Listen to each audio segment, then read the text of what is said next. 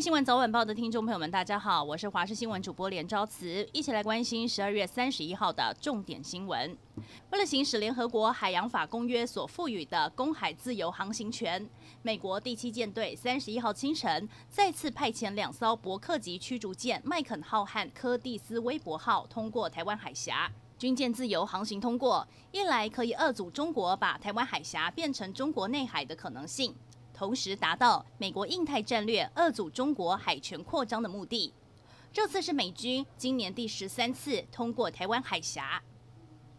含有莱克多巴胺的美国猪肉明天即将进口台湾。虽然新北市政府拒绝来猪提出的食安自治条例没有获得行政院的核定，不过新北市长侯友谊上午还是前往了产后护理之家视察业者自律使用国产猪肉的情形。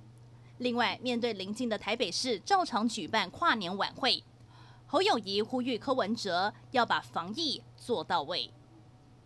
明天就是元旦假期的第一天了，每逢假日必塞的国道五号，从今天上午就开始涌现车潮，预估在傍晚过后还会有另外一波的下班尖峰时刻的车潮出现。预估西部国道从下午四点过后就会出现车潮，而傍晚六点到晚上十点都会比较拥塞。行车时间会比平常多了三倍，而国五呢，更是提前从上午开始就有车潮出现。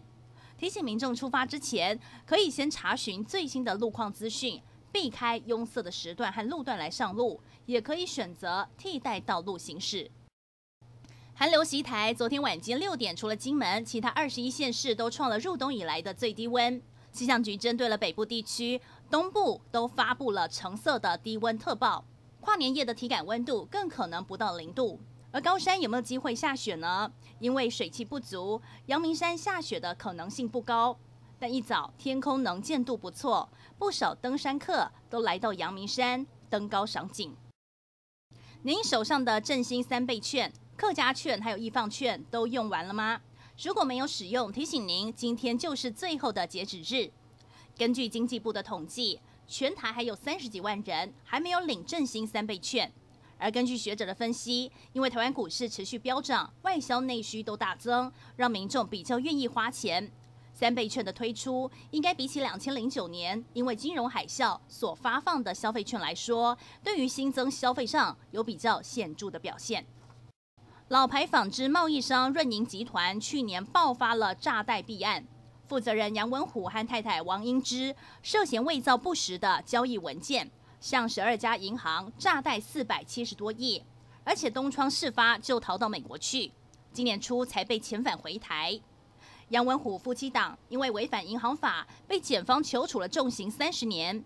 今天台北地院一审宣判，杨文虎应该执行二十六年，并科罚金六亿元；而王英芝应该执行二十八年。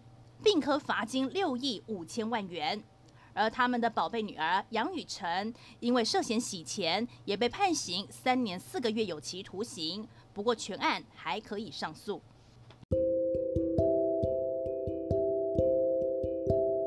以上就是这一节新闻内容，非常感谢您的收听，我们再会。